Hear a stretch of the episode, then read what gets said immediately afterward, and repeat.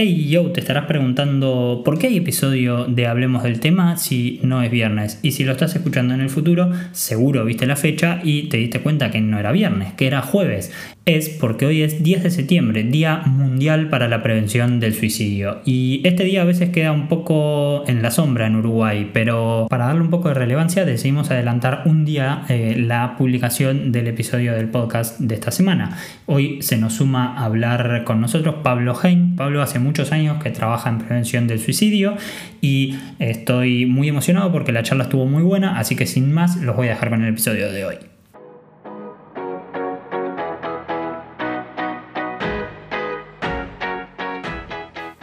Escuchando Hablemos del Tema, el podcast de Te Veo Mañana.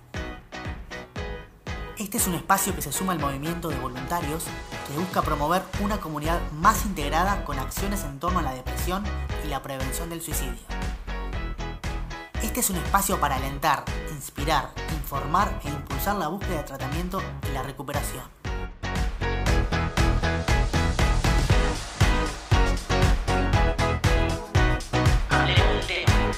Podcast Te Veo Mañana.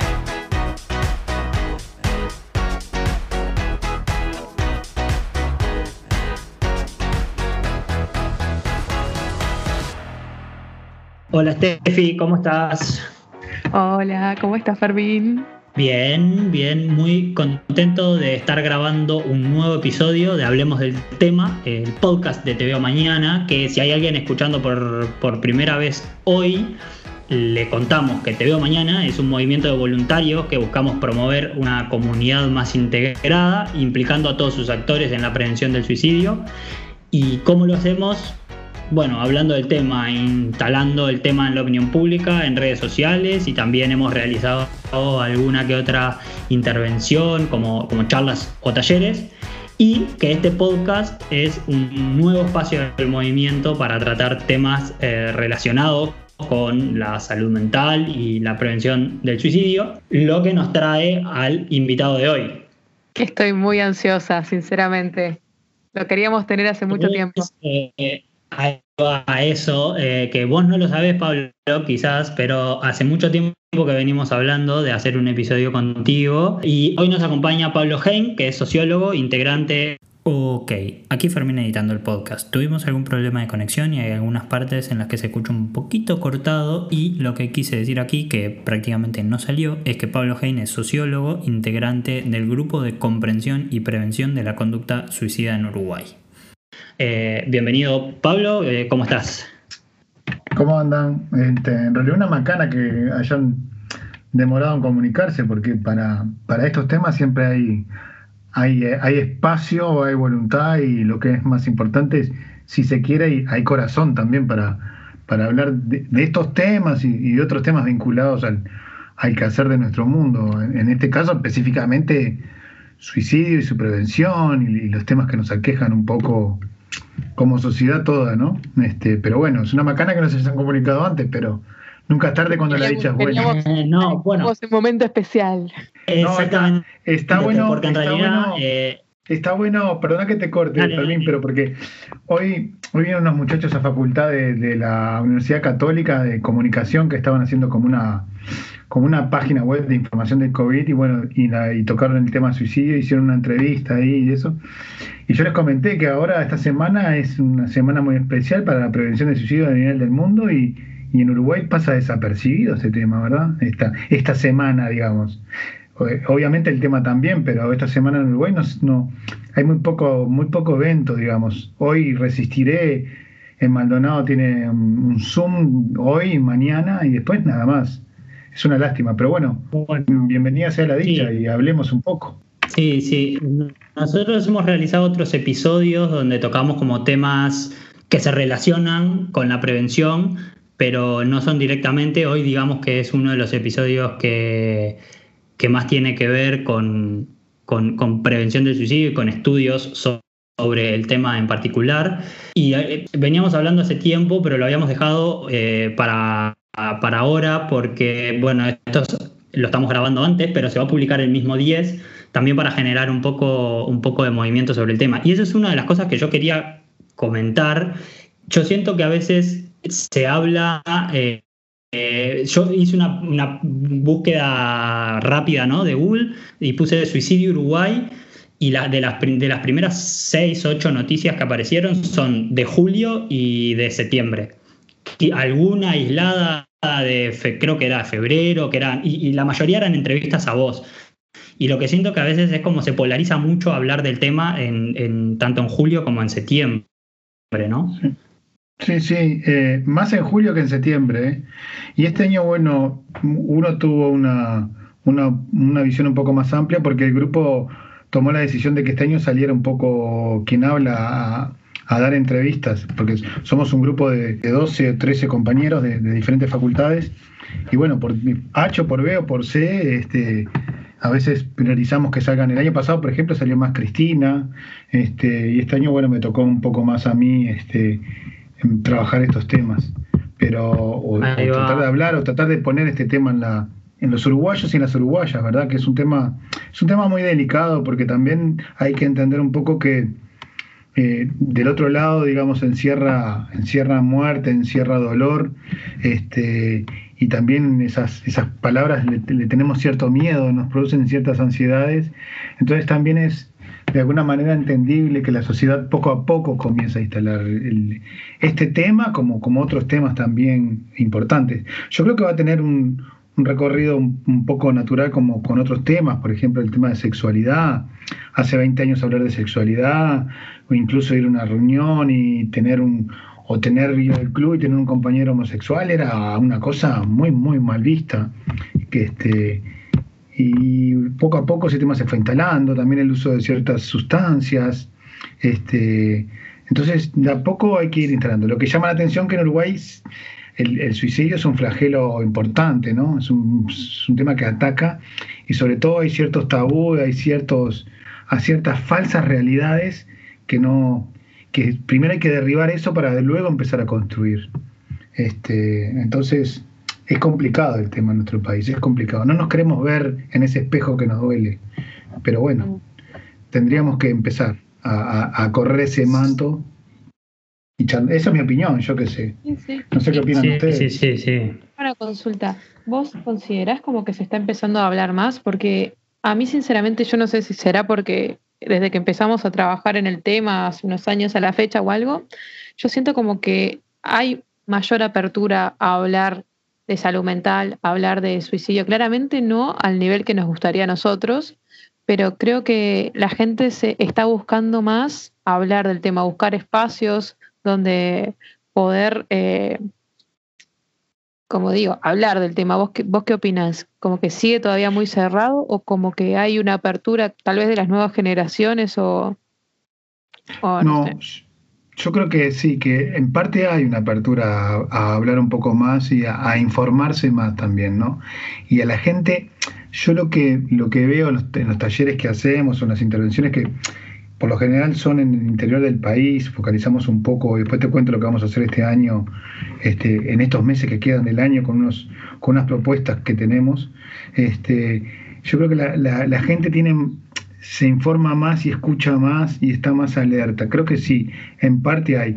Y hay una sensibilidad también, nosotros lo vimos por parte de, las autoridades y ahora con el cambio de gobierno, bueno, está un poco en, veremos, pero hay como una sensibilidad. Por ejemplo, para ponerte un nombre y un apellido que para materializar la cosa, por ejemplo, la directora de, de la Morgue Nacional este, Valvela este, es una mujer muy preocupada. Nosotros hicimos un convenio con la morgue para acceder un poco más de datos sobre, sobre el tema de suicidio, los consumados básicamente, y, esa mujer se puso a disposición inmediatamente, pero inmediatamente, más allá de, generar el convenio de intercambio de información, se entiende lo que digo, es también me viene a la cabeza yo que sea Zambulla de la Policía Científica, una persona extraordinaria que también siempre colaboró con nosotros en los marcos de los convenios y todo.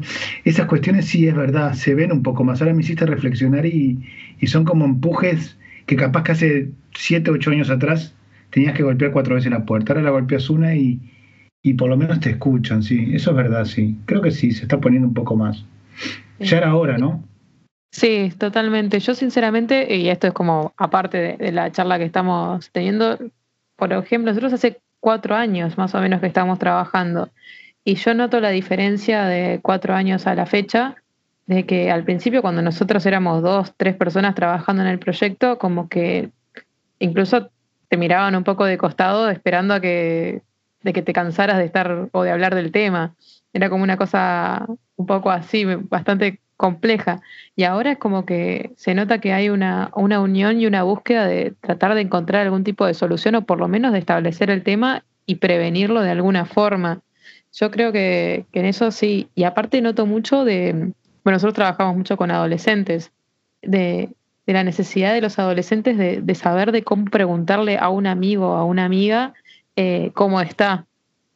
Y, creo que eso también aporta mucho a, a la prevención porque también eh, tenemos una población que está mucho en redes y, que eso también es un factor eh, determinante de, cómo pensamos que estamos y cómo realmente estamos. Pero, lo que te decía, yo creo que de a poquito, por lo menos como vos establecías también, va a haber como una apertura a hablar del tema. Por lo menos tengo esa esperanza. No, sí, mira, ahora mm, que me hace reflexionar. Mira, nosotros tuvimos la semana pasada o la otra un Zoom, porque ahora esto de la virtualidad, eh, con la mesa del claustro, te lo digo despacio para que lo entiendas, porque la mesa del claustro de la Facultad de Ingeniería. Ocho tipos ahí que hicimos una tarde, una charla así como con ustedes para ver qué estaba pasando en el tema en la universidad. Facultad de Ingeniería, ¿entendés? Ni siquiera psicología, ni siquiera ciencias sociales tipos eh, egresados, docentes, estudiantes, la mesa de claustro, que es la que prepara el claustro, se, juntó con nosotros, con Gabriela, con Cristina, conmigo, con, éramos tres o cuatro de grupo y esos eran siete u ocho, y estuvimos una hora y media, casi dos horas, trabajando la temática, viendo qué se podía hacer, qué podían ayudar. Este, después, por ejemplo, Línea, el Instituto Nacional de Investigaciones Agropecuarias, en estos proyectos que yo te decía, nos dio el apoyo, nos abrió la puerta para que fuéramos a, reuniones con, productores, pequeños productores y esas cuestiones. Después ahora el 23 de diciembre tenemos un Zoom con el CONICIT. Eh, Sierra, el presidente del CONICIT, me mandó una vez un mail ahí que había averiguado, que me había escuchado, que, que el grupo, esto y lo otro y está organizando un Zoom el 23 de septiembre, el CONICIT, o sea, las ciencias básicas, escuchando un grupo que, sobre estos temas. Entonces sí hay como una apertura mayor. Creo que esto de la pandemia también hizo reflexionar un poco, ¿no? A todos, en muchos niveles. Sí. Me parece, puede ser por ahí también. Cuando estamos trabajando en esto, esos pequeños impulsos motivan, motivan muchísimo a, seguir trabajando, porque yo creo que también es como, es como un logro colectivo, el esfuerzo de todos llegar a este punto de que por lo menos sentís que, que hay una, una necesidad de hablar o que por lo menos que te pueden escuchar hablar del tema. No sé, Fermín, vos. Sí, que poco a poco se va instalando en, distintos ámbitos también y no solo en los medios de comunicación, en julio, que es el Día Nacional de la Prevención, o, ahora en septiembre, que es el, internacional. Pero esto me trae un poco a, lo que vienen trabajando. Contanos un poco lo que vienen trabajando ustedes en el grupo en, estos últimos años, en, bueno, en, tanto tiempo que, hacen, que están. Mira, nosotros eh, hoy le decía esto, porque a veces las entrevistas también tienen esto que te hacen reflexionar y repensar un poco. Nosotros arrancamos en realidad arrancó la, cátedra de salud en comunidad de la Facultad de Medicina, de, la cátedra de psiquiatría de la Facultad de Medicina, hace 10 años en este tema, y después nos fuimos incorporando otras facultades, otros, otras miradas, y básicamente el grupo tuvo un, inicio que era extensión universitaria, por decirlo de alguna talleres, intervenciones, y así caminó durante dos o tres años básicamente con eso interviniendo, ¿verdad? Y ahí las ciencias sociales se sumaron a, dar las, las, estadísticas que quiere todo el mundo, si se ahorca más, si se ahorca menos. Después de a poco se fue incorporando la parte de investigación y tenemos un bastante un acervo bastante importante, sobre todo trabajamos con, los, con la comunicación, los medios de prensa escrita y, y, el suicidio, hay dos proyectos importantes sobre notas suicidas, hay otros sobre estadísticas, hay otro sobre los datos de suicidio en el Uruguay, sobre la percepción médica en las puertas de emergencia, hay diferentes investigaciones. Y últimamente, capaz que los, dos últimos años, lo que estamos y muy contentos de hacer, y es, esto es lo que decía vos, Fermín, recién, ¿no? De, apoyarnos y de tener cosas así, que, que, es lo, que es lo que le da fuerza a uno, digamos, y retroalimenta las fuerzas de otros, inconscientemente tal vez, ¿eh?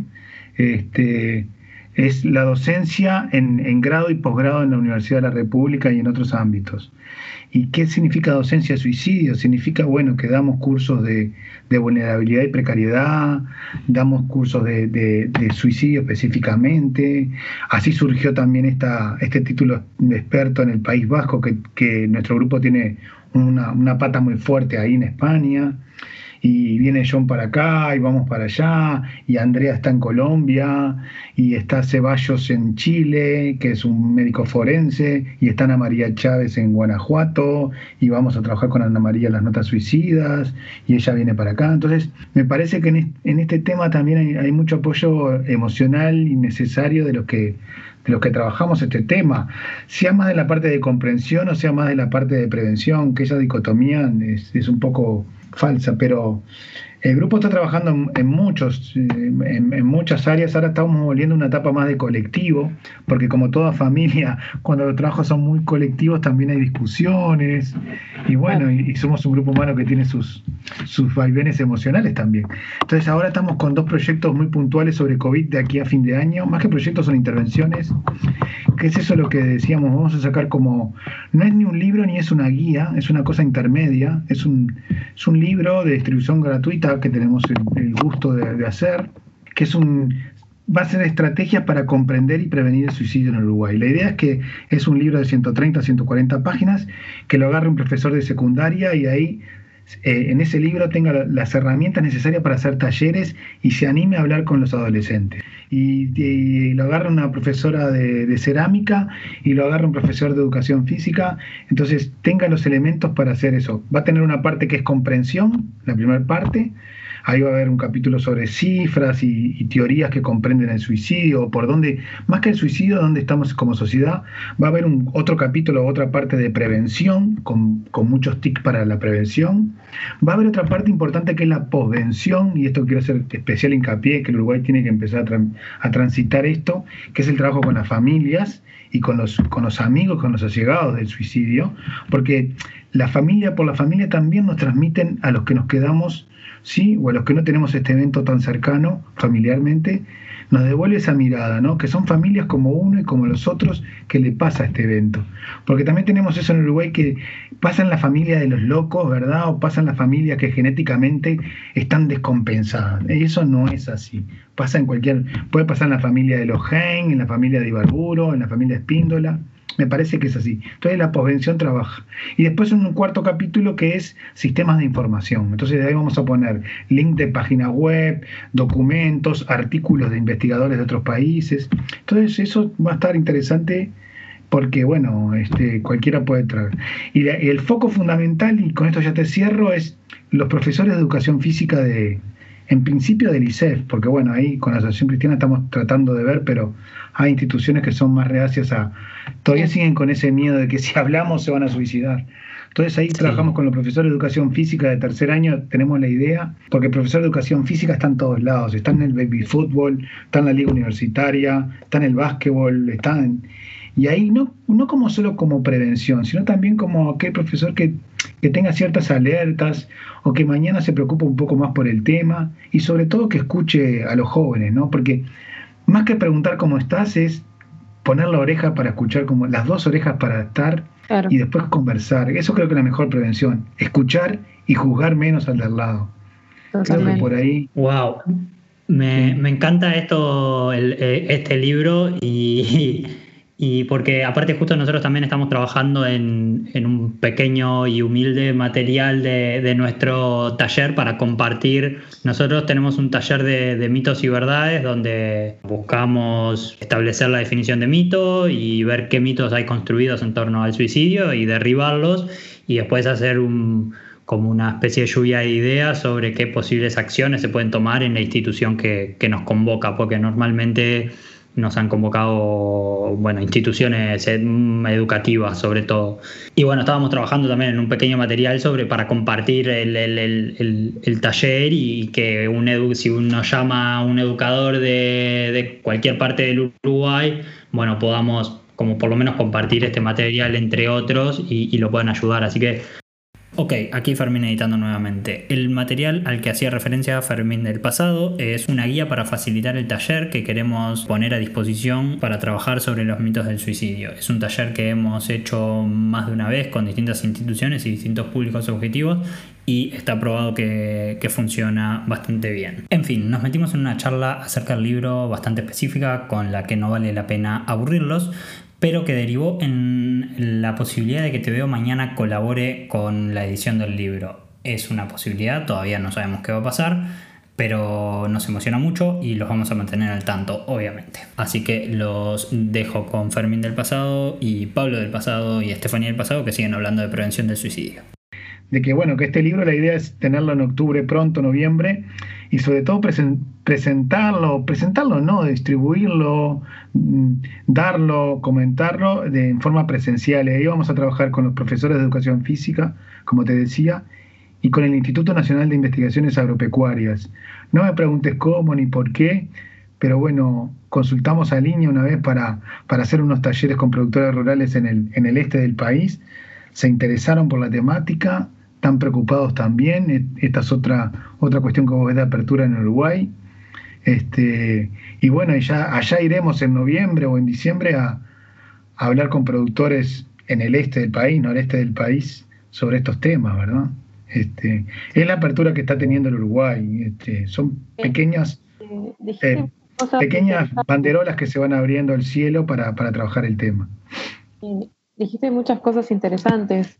Eh, primero, de que no, es una temática que nos puede tocar a todos, claramente, que nadie está salvado de esto, no es que, que, porque tengas en una posición económica, vivas en algún lado o vivas en otro, no vas a pasar por esto o no vas a conocer a alguien que pase por esto, desgraciadamente es así. Y después la apertura de distintas profesiones o distintas vocaciones que están interesados en la temática.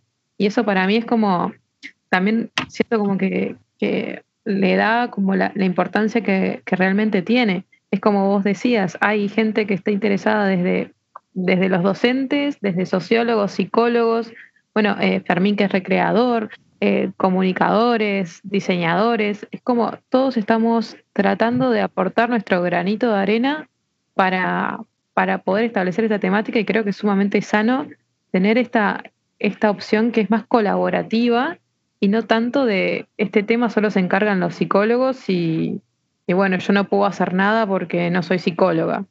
Creo que también eso es, un cambio que, se está viviendo positivamente. Sí, sí, este, es, más asistencial, como dice John. Este, este, este colega vasco que yo te decía tiene una linda entrevista cuando vino el año pasado acá a Uruguay, está en YouTube, John García Ormaza, en el hall de facultad y él hace, hace también autopsia psicológica, ¿verdad? Que es una cosa muy fuerte la suicidología. Hace o hacía, está certificado mundialmente, él hizo un par, después no hizo más. Y él dice que, que, toda autopsia psicológica también tiene su, su base, digamos, o todo caso este de suicidio en un componente social y en un componente básicamente emocional, ¿sí? Donde la, la gente, o no toda la gente manejamos las emociones de la misma manera. Y eso, de la misma manera, durante el transcurso de nuestra vida, porque uno puede, uno cambia en la vida, cambia porque es más viejo, y para bien o para mal, y porque se enfrenta a cosas y va madurando. Entonces, a veces las cosas, como dicen los jóvenes, no, nos pegan de diferente manera. Entonces, el tema es, puede ser los Heim, puede ser los Dibarbure, puede ser los Spindler, está libre, ¿sí? incluso los tres que estamos hablando acá. Este, y tampoco hay mitos revelados y creo que eso en Uruguay también se está trabajando bien, porque así lo, que estamos haciendo más en la parte de investigación y eso con, ciertas evidencias muy pequeñas, muy pequeñas, vamos a, dinamitando esos mitos que nos, impedían hablar. Y, más que transmitir verdades, transmitimos o, evidenciamos incertezas, ¿no? Yo le decía una vez en una charla a unos, mira, acá no se transmiten verdades, lo que estamos transmitiendo son incertezas, como esa, esa tonta idea de que había más suicidios en invierno en Uruguay. Bueno, no hay más suicidios en invierno en Uruguay. Eso entras al MSP, a nosotros en las charlas ponemos en, el cañón la página del MSP y entramos en ese mismo momento y sacamos las estadísticas con ellos para que vean que hay más en diciembre y en enero. Un poco más, tampoco es una diferencia importante. Entonces, es, es, bueno esos, esos pequeños granitos y para todos lados. La psiquiatría también, la psicología, la antropología, la comunicación. Yo creo que la, hoy le decía a estos muchachos de ciencia de la comunicación, la comunicación tiene muchísimo para aportar en este, y tiene un miedo, tiene un miedo con esta temática impresionante. Nosotros ahí nos dimos cuenta cuando hicimos el DVD de 70 años de suicidio en Uruguay, que salió con un DVD. Encontrar una periodista para que nos hable de suicidios tuvimos tres meses. Enseguida encontramos un historiador, enseguida un antropólogo, enseguida un sociólogo, enseguida un psiquiatra. Enseguida accedimos a, la policía científica, al médico forense Guido Berro, pero encontrar una periodista que nos hablara del tema tuvimos dos meses y medio todo el mundo se negaba. Incluso hablar, no desde su lugar oficial, digamos. Eh, llamamos a una periodista a un canal reconocido y le dijimos, no hables por el canal, habla por vos. No, no, no, no, no. No porque tengo miedo y este tema se va a pegar al canal, la otra del diario, la otra de allá. Fue un, fue un parto, la verdad.